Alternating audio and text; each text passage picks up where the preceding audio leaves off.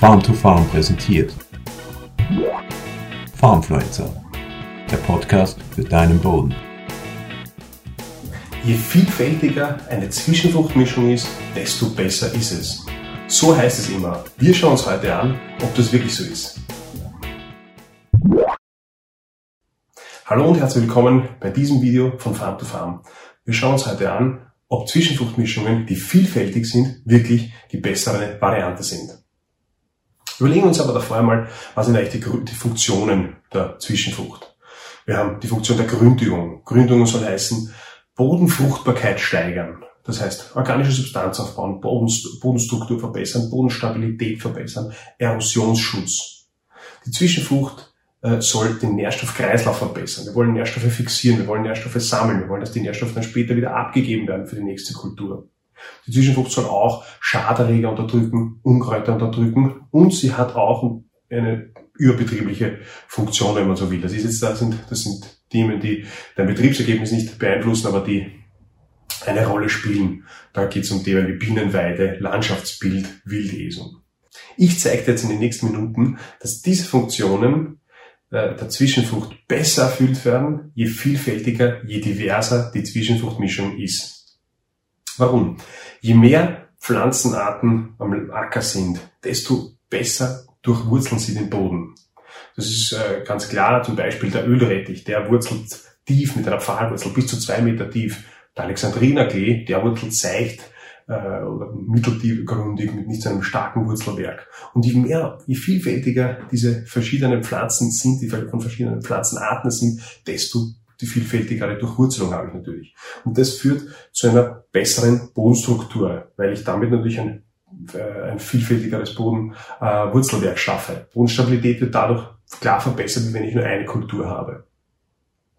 Aber es ist auch so, dass durch, durch ein vielfältiges Wurzelwerk die Wassernutzung effizienter ist. Wir haben dazu schon mal ein Video gemacht, ähm, in dem wir gezeigt haben, dass, äh, dass, die, in denen, dass die Wurzeln, Pflanzen mit den Wurzeln oder Bodenoberfläche das Wasser nutzen können, das in den Sommermonaten oder im Frühherbst ansonsten verdunsten würde. Pflanzen, die tiefer liegende Wurzeln haben, die können äh, unter Umständen Wasser nutzen, das sonst versickern würde. Aber, und das ist ein ganz, ganz besonderer Punkt, je vielfältiger die Wurzeln sind im Boden, äh, desto höher wird die mikrobielle Aktivität, sagt man. Also ich würde das so bezeichnen, äh, viele verschiedene Wurzeln sind Urlaub für das Bodenleben. Warum? Die, die Felder von uns sind es gewohnt, seit zig Jahren, seit hunderten Jahren, dass dieselben Kulturen reinkommen. Eine Fruchtfolge von vier, fünf Kulturen. Und darauf ist das Bodenleben eingestellt. Wenn dann plötzlich vielfältigste, verschiedenste Pflanzen ihre Wurzeln im Boden etablieren, dann bedeutet das natürlich auch ein, eine Dynamik im Boden, äh, ein, ein, ein, Aufleben von Mikroorganismen, die, äh, die sonst vielleicht gar nicht so aktiv wären. Und das ist auch äh, in einem Langzeitmonitoring von deutschen Wissenschaftlern nachgewiesen worden. Da hat man sich angeschaut, vier verschiedene Varianten über einen längeren Zeitraum. Einerseits einmal eine Schwarzbrache, also keine Zwischenfrucht.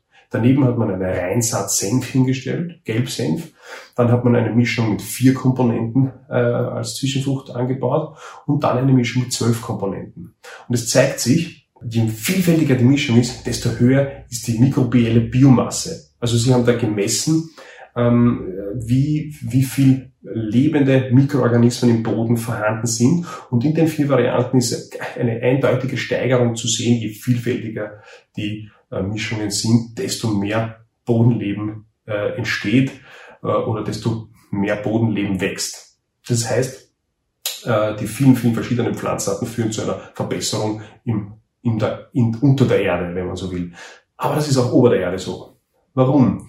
Äh, je mehr Pflanzen die Zwischenfrucht, äh, der Zwischenfruchtbestand sind, je mehr verschiedene Pflanzen sind, desto bessere Bodenbedeckung habe ich und äh, eine umso bessere Photosyntheseleistung habe ich. Das heißt, die, je mehr Pflanzen, äh, ähm, je mehr verschiedene Pflanzen als Zwischenfrucht da sind, desto mehr Blattfläche pro Quadratmeter äh, Feld habe ich. Das heißt, ich habe mehr grüne Fläche zur Verfügung als in einer Reinsat. Auch ganz klar, es gibt Pflanzen, die wachsen unten, es gibt Pflanzen, die wachsen in der Mitte, es gibt Pflanzen, die wachsen oben, wenn man so will. Und überall haben sie Blätter und überall wird Photosynthese geleistet. Sie haben also in Summe eine bessere, effizientere Photosyntheseleistung, können also mehr Sonnenlicht nutzen und in äh, organische Energie, wenn man so will, in Organik umwandeln äh, und letztlich äh, Kohlenstoff in den Boden bringen, Wurzeln äh, aufbauen.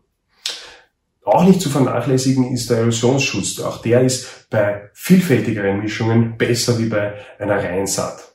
Ein weiterer großer Punkt ist, dass, dass äh, je vielfältiger die Zwischenfruchtmischung ist, desto besser ist der Nährstoff, die Nährstoffnutzungseffizienz für die Folgekultur.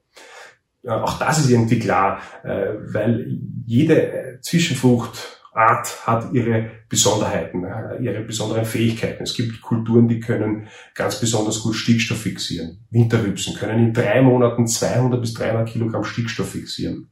Äh, es gibt andere äh, Familien wie die Leguminosen, die können Stickstoff aus der Luft fixieren. Und da gibt es Pflanzen, die können schwer ähm, oder gebundenen, sehr, sehr stark gebundenen Phosphor und stark gebundenes Kalium äh, aufschließen und nutzen. Zum Beispiel der Buchweizen der kann in Kombination mit der Mykorrhiza, auch dazu haben wir schon ein Video gemacht, äh, mit der Mykorrhiza eben sehr, sehr schwierig äh, aufzuschließenden Phosphor nutzen, den für sich verwenden und wenn der Buchweizen dann abstirbt, steht dieser Phosphor der Folgekultur zur Verfügung. Und in diesen schon zuvor erwähnten Versuchen, Langzeitversuchen von, diesen, von deutschen Wissenschaftlern, hat man sich auch genau angesehen, äh, verschiedene Varianten und gemessen, wie viel Nährstoffe stehen dann der Folgekultur zum Beispiel dem Mais, zur Verfügung. Also wie viele Nährstoffe mobilisieren diese äh, Zwischenfrüchte? Und auch da hat man eben verglichen, erstens Senf, eine Variante rein Senf, Reinsatz Senf, eine Variante mit vier Komponenten. Da ist drinnen ein Gelbsenf, äh, Alexandrinerklee, Phacelia und Sandhafer. Und dann eine Variante mit zwölf verschiedenen Komponenten. Da ist drinnen Phacelia, Öllein, Safflor, Sommerwicke, Erbsen und viele, viele mehr also zwölf Komponenten, ich zähle die jetzt nicht alle auf. Und was hat sich da gezeigt? Man hat äh, sich also hat diese drei Varianten nebeneinander gestellt und dann immer im Frühjahr gemessen, wie viel äh, Stickstoff, äh, zum Beispiel wie viel Stickstoff ist frei verfügbar. Es hat sich gezeigt, dass in der Variante zwischen Reinsatz Senf und vier Komponenten kein großer Unterschied ist. Bei der Variante mit den zwölf Komponenten waren aber 20 Kilogramm mehr Stickstoff pro Hektar frei verfügbar für die Folgekultur äh, wie bei den anderen beiden Varianten. Das gleiche war bei Kalium so, da waren 27 Kilogramm mehr Kalium pro Hektar frei verfügbar in der Variante mit den zwölf Komponenten, also der vielfältigen Mischung gegenüber den, gegenüber den Varianten vier Komponenten oder Gelbsenf. Auch bei Phosphor und Magnesium ist man zu einem ähnlichen Ergebnis gekommen. Warum ist das so? Die Forscher begründen das damit, dass äh, durch, die, durch diese vielen, vielen Pflanzen äh, einfach die Wurzel äh, Biomasse größer ist und damit eine größere Effektivität ist. Jede Pflanze hat ihre eigenen äh, Vorzüge und damit kann einfach effizienter gearbeitet werden. Der letzte Punkt, der auch nicht zu vernachlässigen ist, warum eine vielfältige Mischung besser ist als, äh, als eine weniger vielfältige, äh, ist äh, die Pufferung von Stress. Also auch logisch, wenn jetzt der Zwischenfruchtbestand unter Trockenstress kommt, dann gibt's äh, bei einer Mischung mit vielen, vielen Komponenten immer, ähm, immer Pflanzen, die damit besser umgehen können und Pflanzen, die weniger gut damit umgehen können. Wenn ein Schädlingsbefall auftritt, zum Beispiel von Schädlingen, die spezifisch auf Kreuzblütler äh, losgehen, dann habe ich in einer vielfältigen Mischung noch viele, viele andere Kultur, Kulturen drinnen, die mir äh, trotzdem einen guten Bestand bringen und die mir sozusagen diesen Stress puffern. Aber, äh, und das muss man schon erwähnen, unter Vielfalt und Diversität ist hier zu verstehen, nicht drei Komponenten, vier Komponenten, sondern das ist, sind 10, 12, 13, 14, 15 Komponenten und viele mehr im Idealfall, äh, die führen zu, zu diesen Effekten, also zu diesen verbessernden Effekten äh, als Zwischenfrucht. Wenn wir also die Frage beantworten äh, wollen, sind vielfältige Zwischenfruchtmischungen besser, dann sagen wir ja dazu. Es ist äh, ganz klar so. Warum? Wir haben eine bessere Durchwurzelung. Es ist Urlaub für das Bodenleben. Wir haben eine bessere äh, und effizientere ähm, Nutzung von Sonnenlicht, bessere Photosyntheseleistung. Wir haben äh, mehr Nährstoffe und das ist ja ganz relevant, weil das wirkt sich auf den Ertrag im nächsten Jahr auf, die für die Folgekultur mobilisiert werden Und es ist auch unter Stressbedingungen im, während, des, äh, während der Monate, in denen die Zwischenfrucht äh, lebend und aktiv ist, äh, die bessere Lösung. Ich hoffe, dir hat das Video gefallen. Wenn dem so ist, abonniere unseren Kanal, abonniere unsere Seite. Wir freuen uns schon auf das nächste. Bis bald. Farmfluencer, der Podcast für deinen Boden.